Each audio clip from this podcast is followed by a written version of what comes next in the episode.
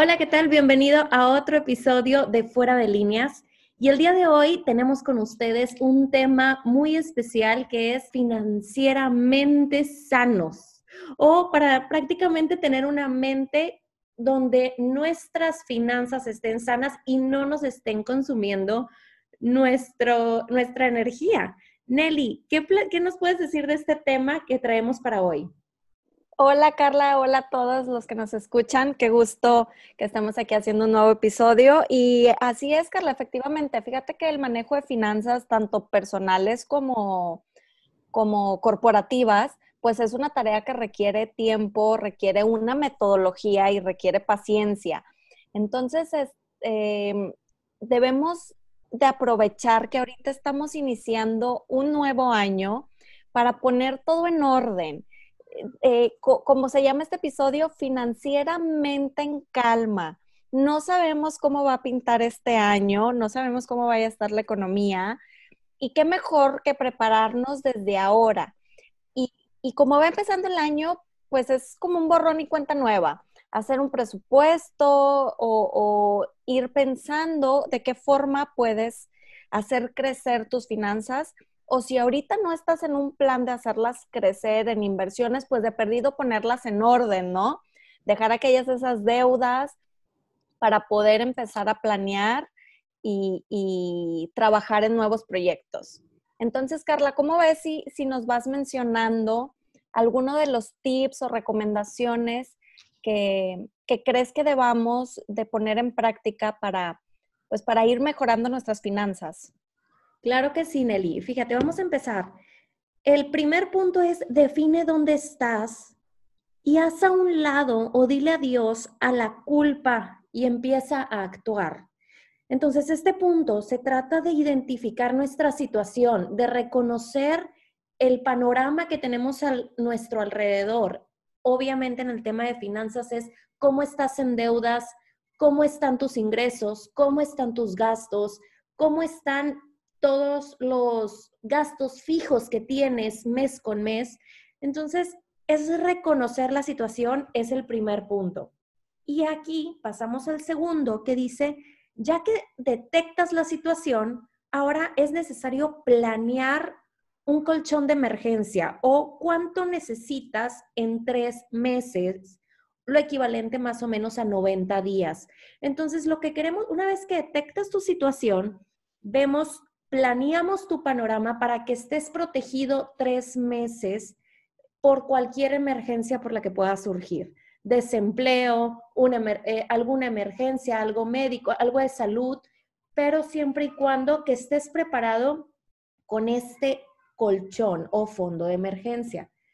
Ahora, eh, obviamente, si alguien quiere ahorrar más, pues es más que bienvenido, ¿verdad? Aquí recomendamos que sean al menos tres meses de de tu sueldo, ¿no? De lo que generalmente obtienes de ingresos, tenerlo como colchón para una emergencia.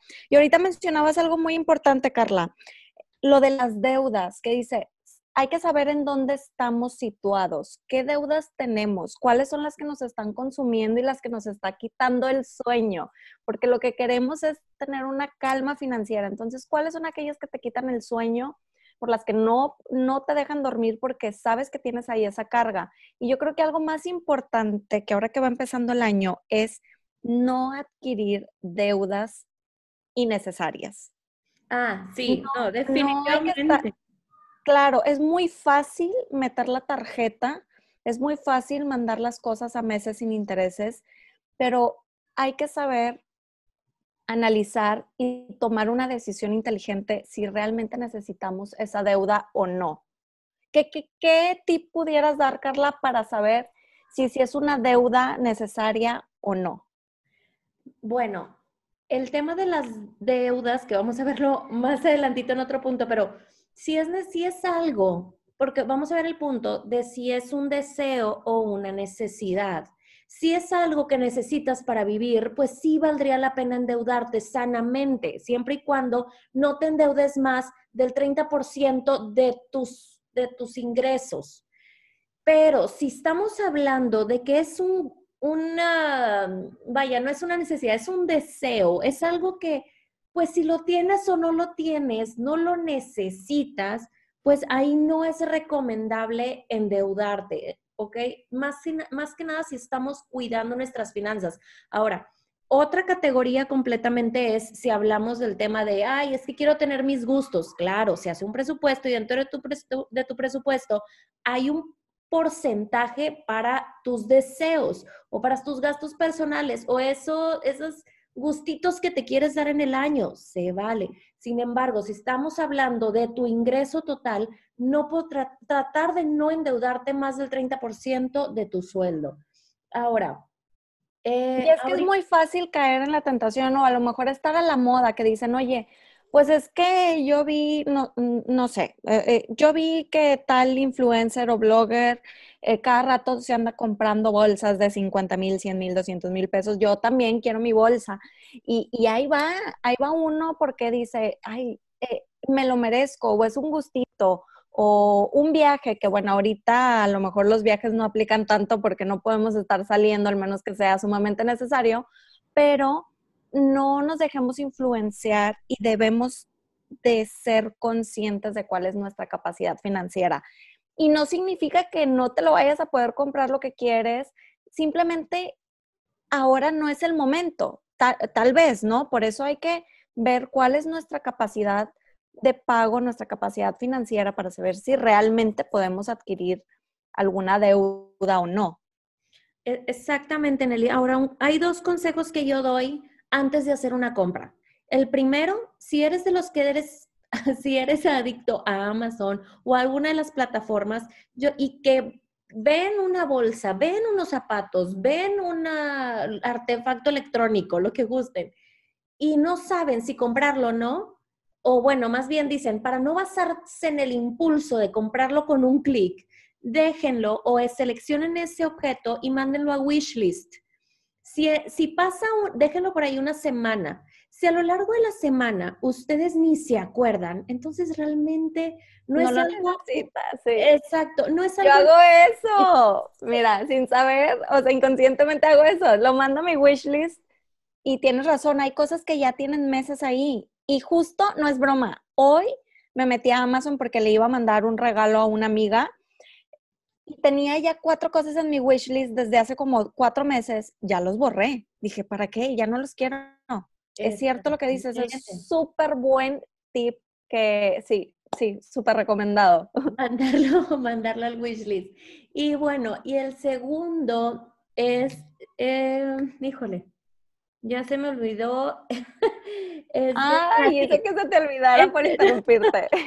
no, el segundo ya me acordé. Es, yo les propongo invertir el proceso. En lugar de comprarlo de manera inmediata, pasar la tarjeta de crédito, porque en ese momento es cuando ustedes lo querían. Yo les digo, ok, si quieres esa bolsa y te la mereces y tu trabajo y todo lo que tú quieras, ok, pero vamos a invertir el proceso. Vas a ahorrar el 10%, el 5% de tu quincena para esa bolsa y que vayas sintiendo lo que es cada peso o cada pedacito de ahorro y hasta que lo ahorres completamente y te alcance ahora sí la bolsa, ahí te la compras. Entonces, dicen, sí, pero es que tal vez encuentro la oferta en ese momento. A ver, pero lo que queremos aquí eh, fortalecer es el ahorro, punto número uno, y punto número dos, tratar de posponer las cosas que no son necesarias ni urgentes. Entonces, tratemos de no desembolsarnos pasando la tarjeta de crédito en cosas que no son necesarias y fortalezcamos hábitos como el ahorro en pequeños eh, gestos como este que les acabo de mencionar. O tal vez, eh, Carla, como cuando dices, ¿sabes qué? Quiero una televisión, no sé, por decir un ejemplo.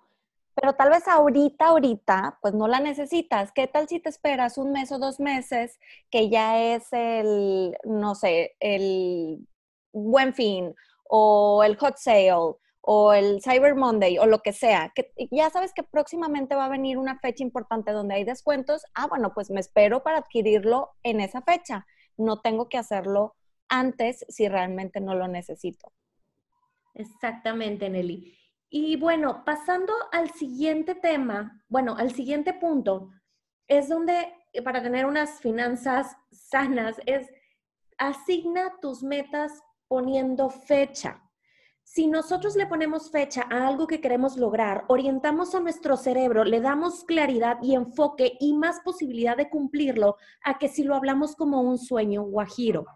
Entonces, no es lo mismo decir, me quiero ir de viaje a la playa, a decir, en Semana Santa del 2021 me quiero ir de viaje con mi esposo en primera clase por decirte un ejemplo. Pero entre más específicos seamos, más realistas somos en nuestra exigencia al momento de lograrlo. Entonces, aquí lo que quiero poner, proponerles es que definan tres metas que quieran lograr en el año, poniéndole fecha de cuándo lo quieren lograr, cómo lo quieren lograr, refiriéndose a un ahorrando tanto por ciento a la quincena, reducir, en lugar de gastar aquí, ese dinero lo voy a poner acá, redireccionando tanto a una tarjeta. Y por último, ¿cuánto cuesta? Esa meta que tú quieres, ese viaje en primera clase o ese carro que te quieres comprar o esa casa, ponle un precio también lo más acertado o lo más, lo más cercano posible. Entonces, entre más claras seamos con nuestras metas, mejor vamos a alcanzarlas. Oye, y eso también aplica con el peso.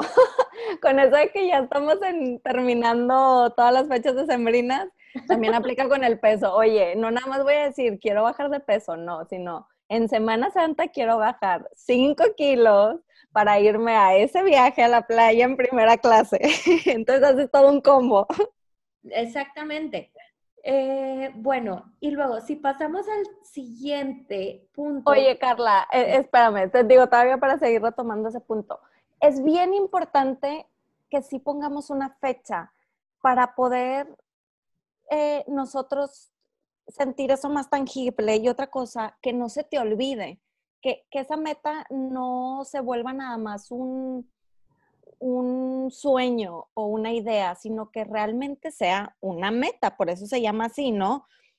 Fíjate, es bien importante y aplica no nada más para, no sé, comprarte algo que quieras, sino qué tal si tú, persona que nos estás escuchando, dices, ¿sabes qué? Yo tengo ganas de emprender algo, pero no, todavía estoy trabajando y, y están a lo mejor en esa disyuntiva de renuncio y, y pongo mi, mi, negocio o sigo trabajando. Bueno, ¿por qué no haces un plan que digas, sabes que si yo quiero emprender, debo de por lo menos tener unos seis meses, diría yo, no sé qué opinas tú, Carla, pero al menos unos seis meses de tus ingresos ahorrados como colchón, porque el que hagas un proyecto o pongas una empresa o un negocio, no significa que al día uno ya vas a empezar a vender.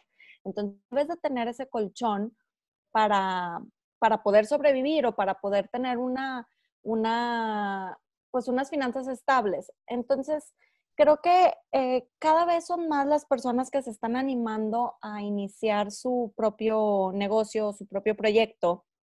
Y esta puede ser una buena recomendación debes de tener al menos ahorrado, yo diría, seis meses para poder eh, iniciar ese proyecto. Entonces, esto va alineado con las metas, ponerte una fecha específica de cuándo quieres empezar a, trabajar en algo o, incluso eh, tú estudiante que nos estás escuchando que ya se va a graduar, te voy a decir yo una anécdota que, que yo lo hice. Cuando yo me gradué, yo eh, por decir un número al aire, no sé, pone tú un ejemplo, 10 mil, 20 mil, 30 mil dólares, pone el número que tú quieras en la mente, pero eso hice yo. Cuando yo me gradué, yo dije, para cuando cumpla 30 años, yo debo de tener ahorrado X cantidad de dinero. No sabía en ese entonces qué iba a hacer. Yo dije, va a ser para, para poner un negocio o para comprarme un auto, yo qué sé, pero debo de tener ese dinero ahorrado.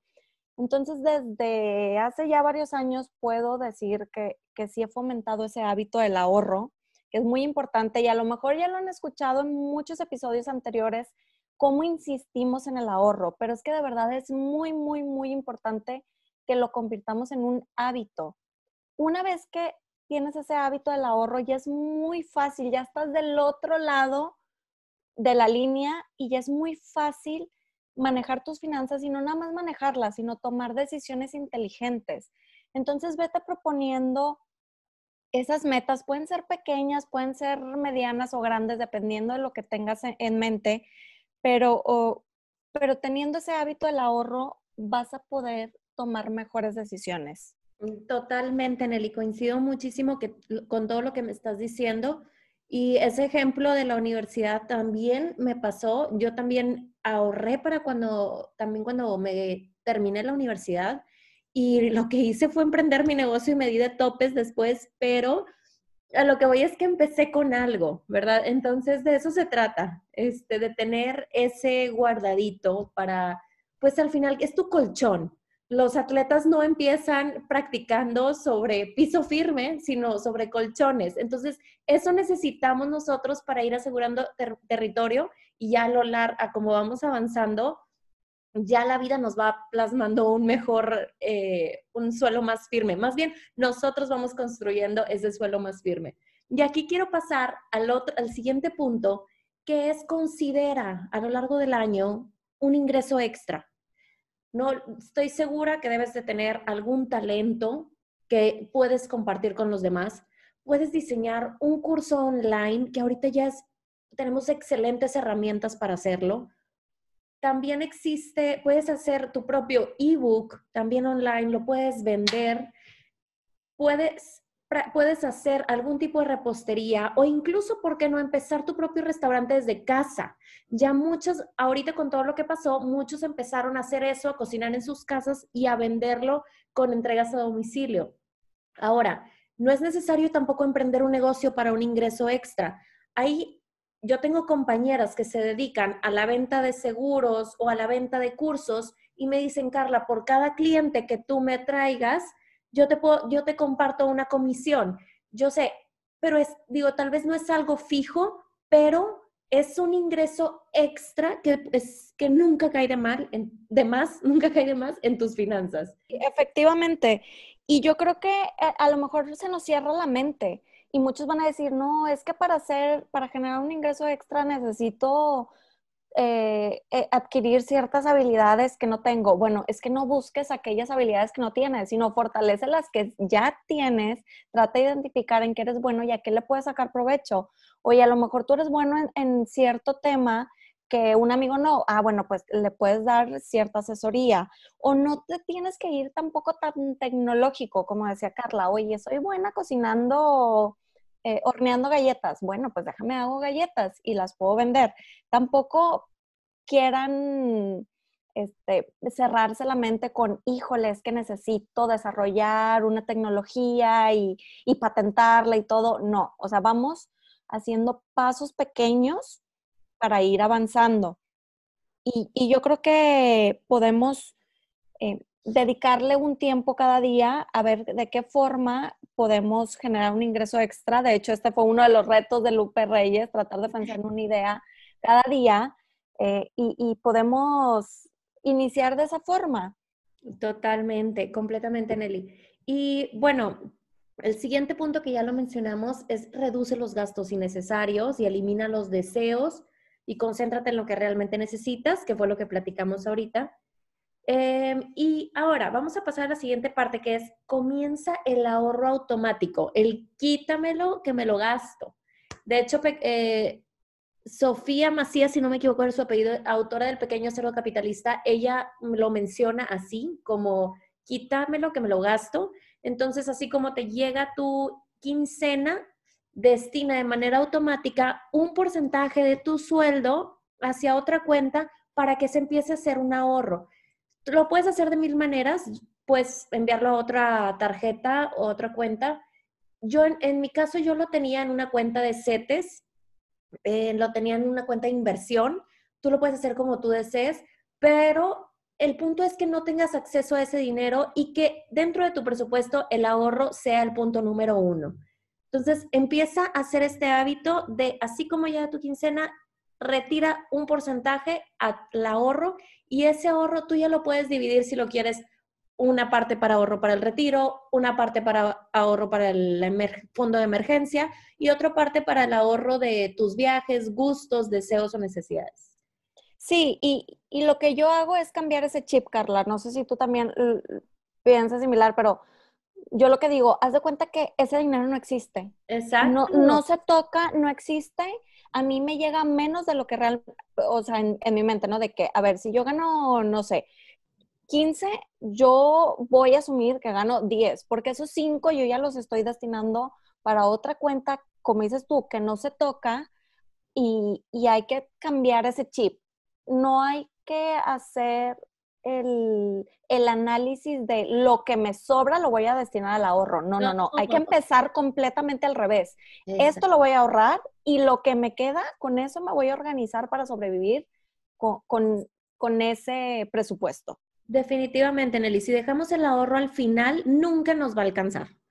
Entonces, sí, nunca va a ser prioridad.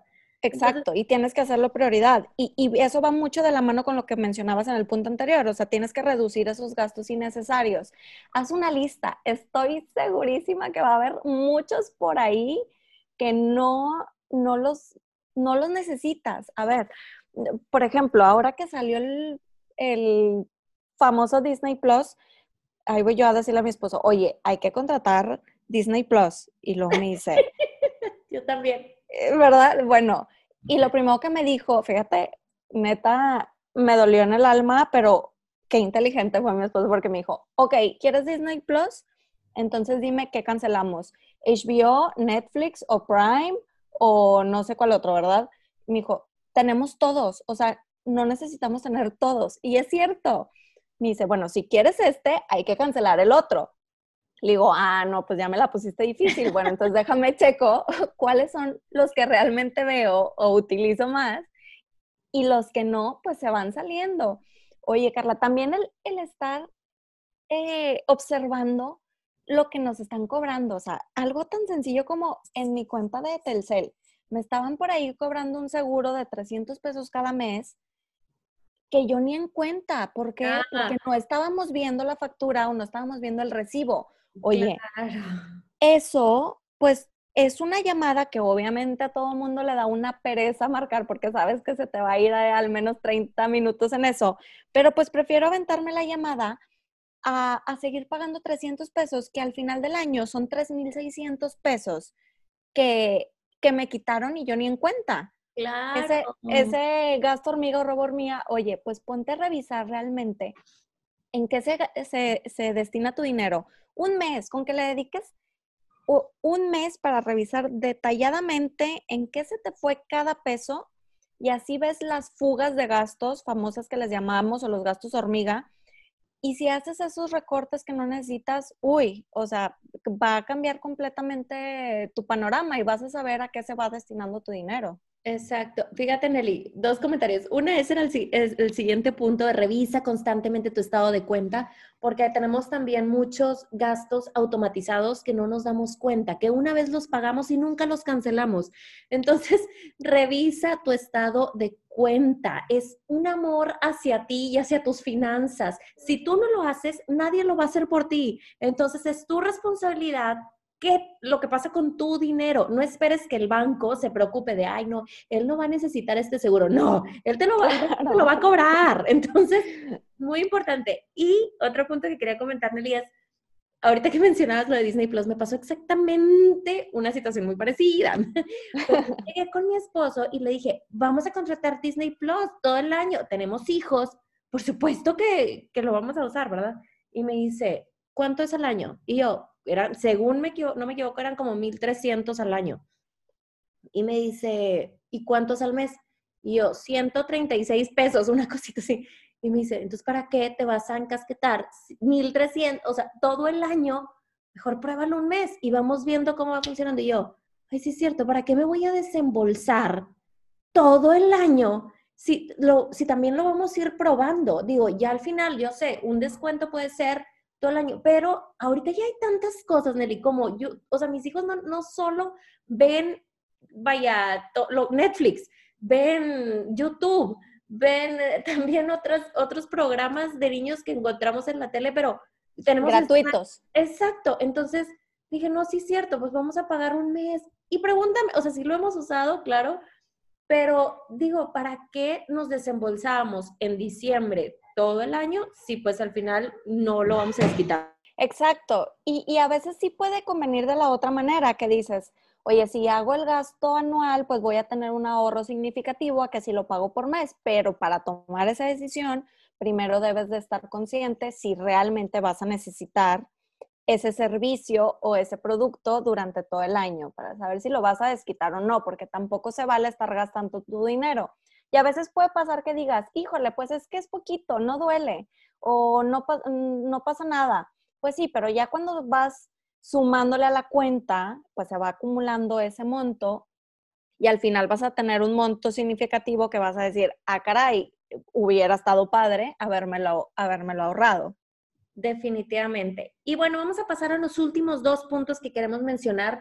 Uno de ellos es si vas a salir de compras o si vas a ir a una plaza comercial donde sabes que puede haber tentaciones, llévate en la cartera solo el dinero que vas a utilizar. Si vas a ir a comprarte un libro, pues llévate más dinero para ese libro, para un regalo, el presupuesto que tienes para ese regalo. No te lleves de más o todas las tarjetas porque solo estás dando pie a, ay, es que vi tal oferta y como, como dicen, se te aparece ahí la oferta que no estabas buscando y terminas gastando mucho más de lo que tenías contemplado. Eh, esto pasa mucho, a mí me pasa mucho cuando voy con mi esposo a Home Depot y a veces vamos solo por algo a Home Depot y terminamos saliendo con otras cosas que no teníamos ni contempladas hasta que llegó el punto donde, a ver, vamos a ir, comprar eso y no salimos, porque si no, se nos volvía, se nos hacía una, una locura.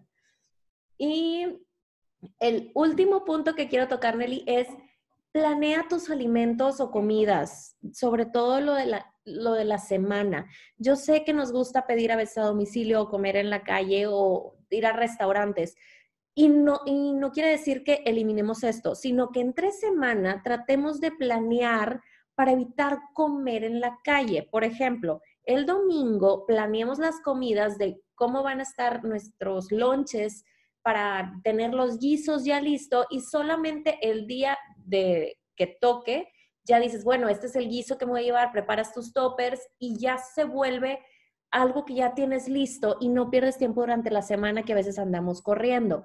Entonces, entre más organizados tengamos la semana, menos fugas van a existir, sobre todo en el tema de alimentos, que a veces cuando ya nos agarra, nos agarra el hambre y ya es, ay, pidamos algo a domicilio. eso nos pasa frecuentemente. Fíjate que eso sí nos pasaba mucho. De, eh, eh, tal cual lo que dices, el tenemos hambre y, y hay que flojar hacer, vamos a pedir algo rápido. Y estábamos pidiendo entre semana, en fin de semana, hasta que dijimos, ¿sabes qué? a ver, ya nos estamos excediendo del presupuesto que teníamos contemplado para las comidas o para las salidas. Solamente el fin de semana y dos veces podemos pedir a domicilio, porque oye, ¿cuánto no se te va la cuenta en un Uber Eats o Rappi? 500 pesos y somos dos personas. Oye, pues ¿a qué te sale? Te va a salir muchísimo más caro que el súper. O como cuando dices, voy al súper con hambre, pues echo al carrito todo y no, no, no compro nada más lo que necesito. Antes no llevábamos una lista del súper, entonces echábamos al carrito lo que fuera. Y ahora es, bueno, tengo una lista del súper o incluso es mucho más, eh, ¿cómo se dice? Más organizado cuando lo pides por internet porque ya sabes qué es lo que vas a pedir. No se te atraviesan esos, esos gustitos o esas cosas que, a la mejor hora nada más estás comprando por impulso y no porque realmente es algo que, que vayas a ocupar o que necesitas en ese momento. Nelly, ¿hay algo más que quieras agregar? Pues mira, ya nada más para cerrar este tema, hay que recordar que, pues bueno, eh, la importancia de la salud mental, a lo mejor vas a decir, ah, caray, ¿por qué Nelly de repente me arrojó esta bomba si estamos hablando de finanzas? No, a ver, eh, todo esto es una cadenita. Si no tienes unas buenas finanzas, eh, va, va, a haber un impacto en tu salud mental. O sea, el tener deudas te va, a generar, te va a generar estrés, no vas a dormir bien, va a haber consecuencias en tu salud. Y realmente, eh, eh, o sea, no es algo del otro mundo. Es cierto que muchas personas no tienen ese background de las finanzas porque a lo mejor estudiaron otra carrera que nada que ver, no sé, eh, veterinaria o yo qué sé, y no tienen esa, ese dominio de las finanzas, no es excusa el no saberlo. Hay mucha, mucha información por internet. Aquí les estamos dando algunos de los tips que nos funcionan a nosotras. Necesitamos inteligencia para las finanzas porque realmente eso puede hacer la diferencia entre la ruina y la estabilidad económica. Entonces nosotros tenemos el poder de decisión de qué es lo que queremos. Es como lo vi en un post por ahí hace varios meses, em, dicen, por ejemplo, la deuda. Hay deudas malas y hay deudas buenas. O sea, tienes que saber cuál escoger. Ahora, las finanzas, igual. O sea, el organizarte y tener un buen manejo de finanzas es difícil, pero también es muy difícil llevar un mal manejo de las finanzas. Entonces, tú escoge qué dificultad quieres. Yo espero que todos aquí seamos sabios y escojamos llevar un buen manejo de finanzas yo sé que puede ser un tema difícil para, varios, eh, incluso, no sé, yo creo que en las escuelas a todos deberían de darles, aunque sea un curso básico de finanzas, pero, pero pues hay, hay muchas herramientas, hay muchas aplicaciones que te ayudan ahorita a tener un buen manejo de tus finanzas, entonces hay que, hay que, hay que investigar y hay que tomar pues esa iniciativa hay que aprovechar, como mencionábamos en un inicio, ahorita va empezando el año, entonces, pues qué mejor manera de empezarlo de, buena forma, ¿no? Completamente, Nelly, tienes mucha, mucha razón. Entonces, pues muchísimas gracias. Y recuerden, pueden escribirnos a, en Instagram, afuera de líneas MX, y cualquier cosita, nos encantará escuchar sus comentarios. Eh, Ay, tiempo, tiempo, antes de que finalicemos. Mañana es el último día para que participen en el giveaway. Entonces, que no se les olvide, digo esto si nos están escuchando hoy martes 12 o miércoles 13, todavía están a tiempo, participen para ganarse una agenda YouPoint y un programa online que va a estar padrísimo. Uy, sí, vale muchísimo la pena. Se los recomendamos mucho y les aseguramos que el que se lo gane lo va a disfrutar más de lo que se espera. Buenísimo. Pues muchas gracias a todos por escucharnos y los esperamos el próximo martes con un episodio nuevo. Gracias, hasta la próxima.